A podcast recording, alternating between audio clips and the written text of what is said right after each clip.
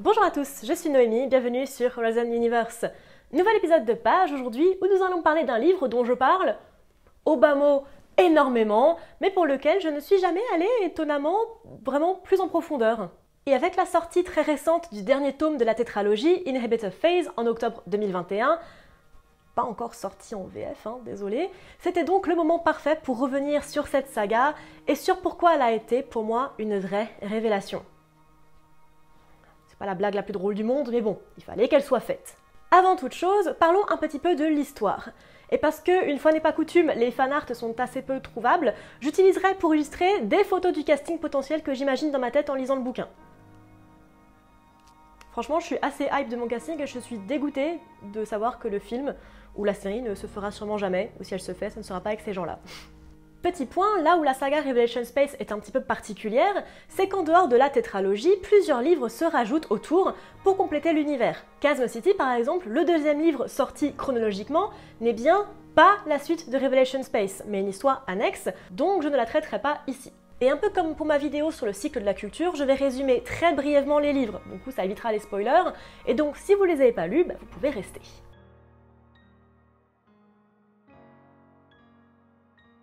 Sorti en 2000, Revelation Space, l'espace de la révélation, suit trois histoires apparemment séparées qui finissent par converger au cours du roman. Nous suivons d'abord Dan Sylvestre, un archéologue de renom, spécialisé dans la civilisation disparue des Amarantins, des espèces d'oiseaux géants intelligents qui auraient développé une technologie relativement avancée avant de s'éteindre dans des circonstances étranges. Puis il y a Voliova, à bord du Nostalgia for Infinity, soit le nom de vaisseau le plus classe du monde, à la recherche de Sylvestre, car convaincu qu'il peut aider le capitaine atteint de la Melding Plague, ou peste assimilante comme j'ai envie de l'appeler, et pas pourriture fondante, bordel de merde. Voliova et le reste de l'équipage sont des ultras, des humains modifiés pour supporter le vol en vitesse lumière, et friands de transhumanisme, aimant par exemple s'ajouter des implants. Enfin, la dernière histoire suit Anna Koury, une assassin réveillée après un hypersommeil très long et engagée par une femme nommée Mademoiselle pour tuer Sylvestre.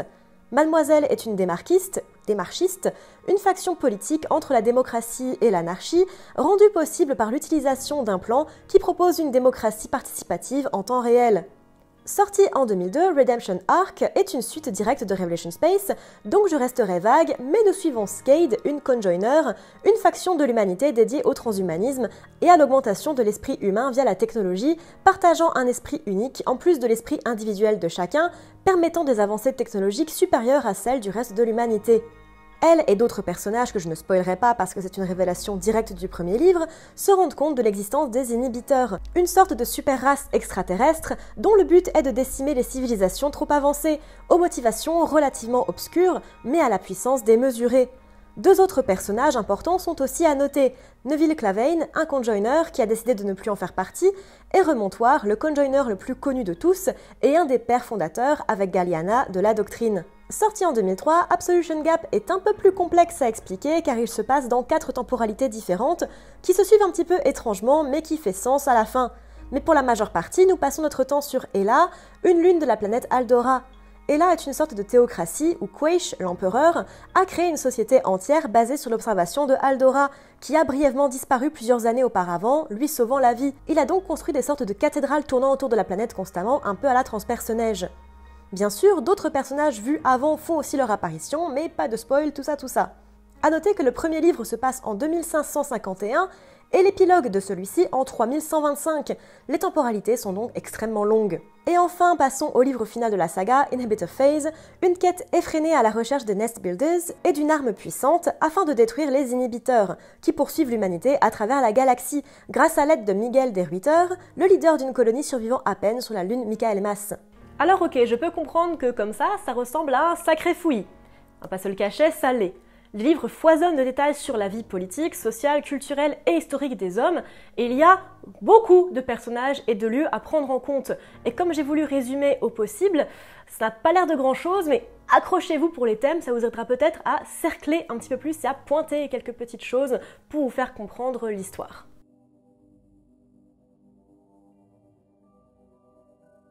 l'humanité et ses travers.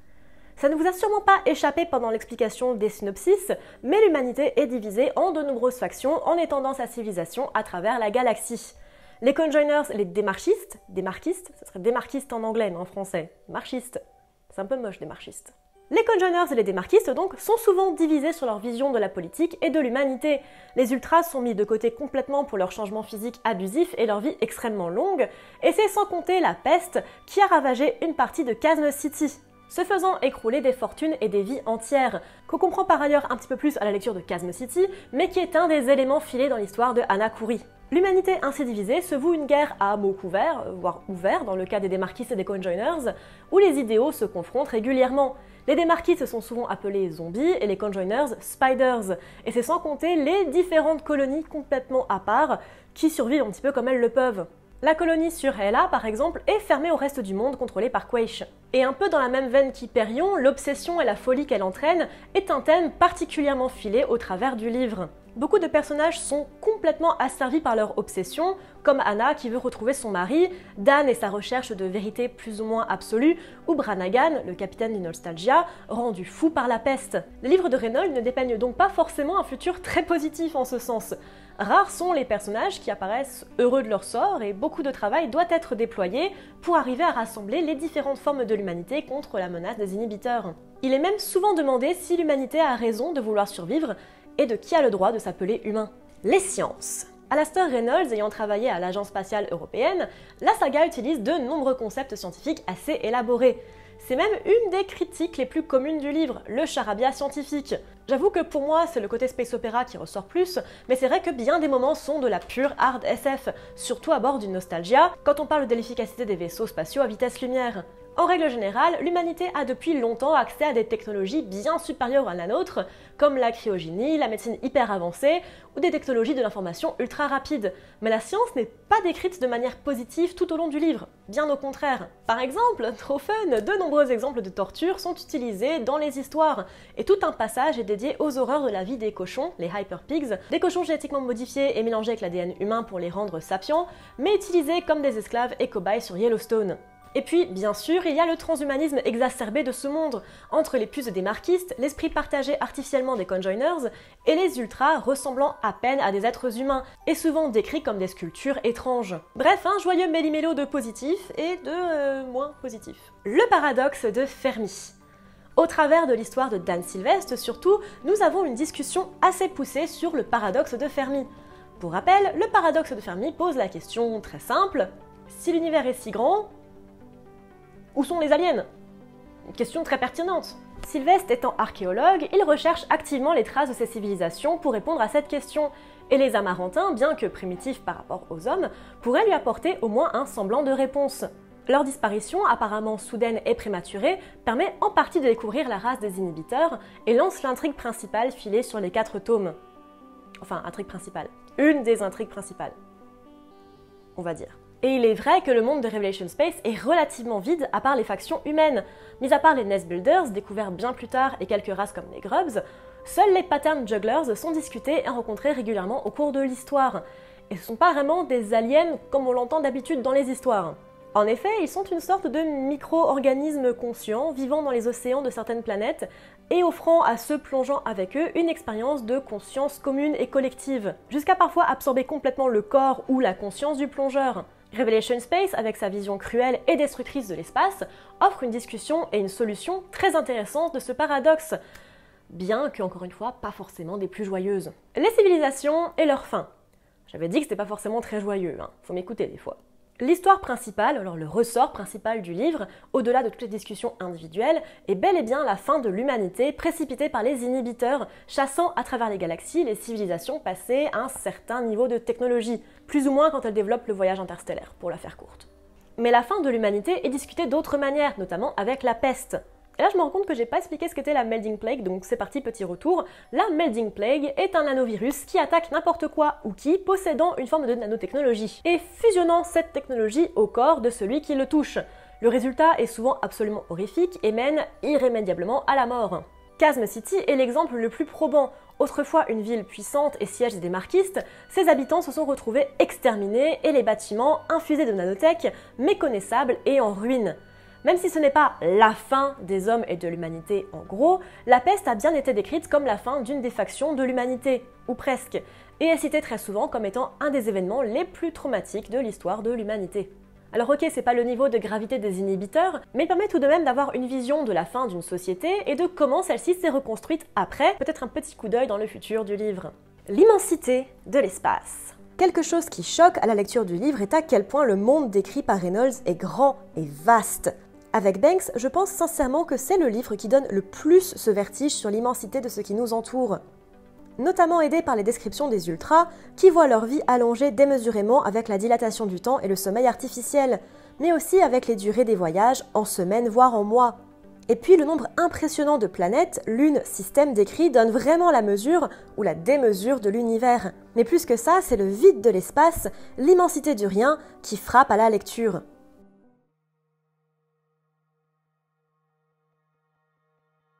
Le world building. Je pense que ça se voit dans cette vidéo. S'il y a bien un point à retenir, c'est la construction du monde de Revelation Space. On sent qu'il y a une histoire avant l'histoire et que le monde a connu énormément de challenges et de difficultés, et ce, bien avant la peste même. À travers Clavane, par exemple, nous avons une vision de la politique de Mars et de la guerre entre conjoiners et des marquistes. Et Kouri relate son expérience de mercenaire dans différentes guerres. De même, Voliova nous montre la hiérarchie des ultras et le mode de fonctionnement des vaisseaux spatiaux. Et les allers-retours à Yellowstone démontrent d'un certain passé assez lourd. Le monde de Revelation Space a l'air foisonnant, vivant, plein d'histoires qu'on n'a pas le temps de te raconter et qui sont d'ailleurs un peu plus explorées dans les nouvelles et les autres livres à côté. Sans être nécessaire à l'histoire principale, il est intéressant de voir à quel point ce monde est complet, la portée de l'histoire. Il est rare pour moi d'être touché à ce point par un livre de fiction.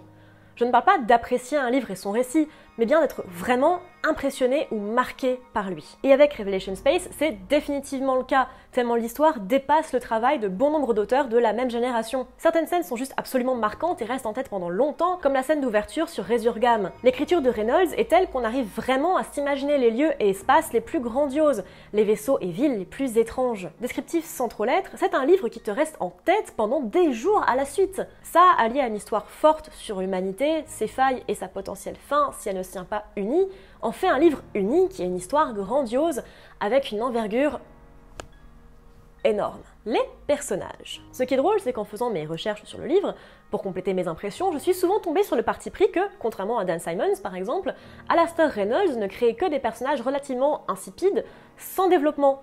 Mais alors je ne suis pas du tout d'accord certains personnages ont la chance d'avoir un vrai traitement de bout en bout. Dan Silvestre peut-être à part parce qu'il est assez simpliste, mais Voliova, Kuri ou Scorpio, dont j'ai pas parlé mais qui est un personnage ultra important, changent et grandissent énormément au cours du livre. Et je ne parle même pas de Clavane qui a le droit à un des développements les plus complets que j'ai pu voir dans une histoire de cette envergure en fiction. Je me suis vraiment attachée à beaucoup d'entre eux et de les voir se dépatouiller dans un univers aussi sombre et toujours extrêmement difficile, et ça contribue à la qualité de l'histoire. Des idées inspirantes. Je l'ai dit, Reynolds est de base un scientifique ayant travaillé à l'Agence spatiale européenne. Et ça se sent. Le mec a développé des idées non seulement de technologie, mais aussi de systèmes politiques ahurissants de réalisme et d'imagination. Les vaisseaux spatiaux sont si immenses et tortueux qu'ils ne peuvent faire que vrai, et les technologies utilisées par les conjoiners sont saisissantes de simplicité presque. Et quid du démarquisme presque étonnamment utopique dans ce monde si violent? S'il y a des fans parmi vous de hard SF ou de pure politique, euh, vous ne pouvez qu'adorer cette tétralogie, rien que pour ça. Un futur classique.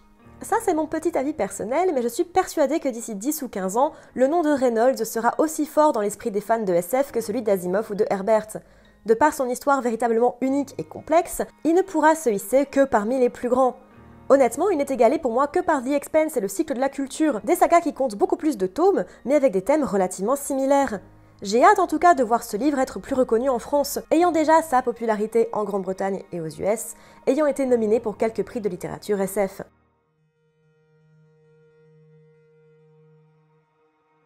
Je l'ai dit, rares sont les histoires qui réussissent véritablement à me toucher et à marquer ma vie de lectrice. À force d'en lire, je deviens, je pense, de plus en plus critique dans mon approche et fatalement, il est plus difficile de me laisser aller dans un univers. Peut-être parce que j'en attends fatalement toujours un peu plus. Et puis j'ai découvert Revelation Space en 2020 et ça a été vraiment une vraie révélation. L'étendue de l'histoire et sa portée philosophique, les sciences véritablement neuves et différentes, les personnages hauts en couleur et tous si brisés, les nouveaux systèmes politiques jamais vus avant, les factions et leur origine, il y a juste tellement de concepts cool dans cette histoire. Elle est aussi viscéralement différente de la SF de l'époque, plutôt entre le dystopique et le cyberpunk. On reste dans un côté très sombre, mais jamais dystopique ou post-apo. Le futur, même si difficile, est aussi un futur qui a apporté énormément de bonnes choses, par exemple sur les avancées médicales, et un futur, mine de rien, dont j'ai étonnamment hâte. Le voyage interstellaire, le transhumanisme, l'humanité éparpillée parmi les étoiles, c'est un rêve de gosse En tout cas pour moi. Peut-être le vôtre, qui sait. Merci à tous de m'avoir suivi dans cette vidéo sur Revelation Space. J'espère qu'elle vous aura plu. Je l'ai dit, voilà, j'en ai beaucoup parlé, mine de rien, de Revelation Space euh, dans mes différentes vidéos thématiques et il était temps que j'aborde cette saga parce que je pense vraiment que c'est une de mes sagas préférées au monde et voilà, il était temps que je l'aborde et que j'en parle. N'hésitez pas à me dire en commentaire ce que vous avez pensé de cette vidéo, peut-être ce que vous avez pensé de cette saga. Euh, et voilà, n'hésitez pas à me dire tout ça. Si vous avez des idées peut-être de vidéos que vous voudriez que je fasse, n'hésitez pas également à me le partager en commentaire. Comme je l'ai déjà dit, j'ai déjà une, liste de vidéos à faire qui est assez impressionnante, mais sait-on jamais, peut-être qu'il y a des choses euh, auxquelles j'ai pas pensé qui pourraient être sympas à faire prochainement ou pas, d'ailleurs, à faire plus tard. N'hésitez pas également à me retrouver sur mes différents réseaux sociaux, Twitter, Instagram, Goodreads et sur Tipeee si jamais vous en avez la possibilité et l'envie. Et moi je vous dis à bientôt dans l'univers.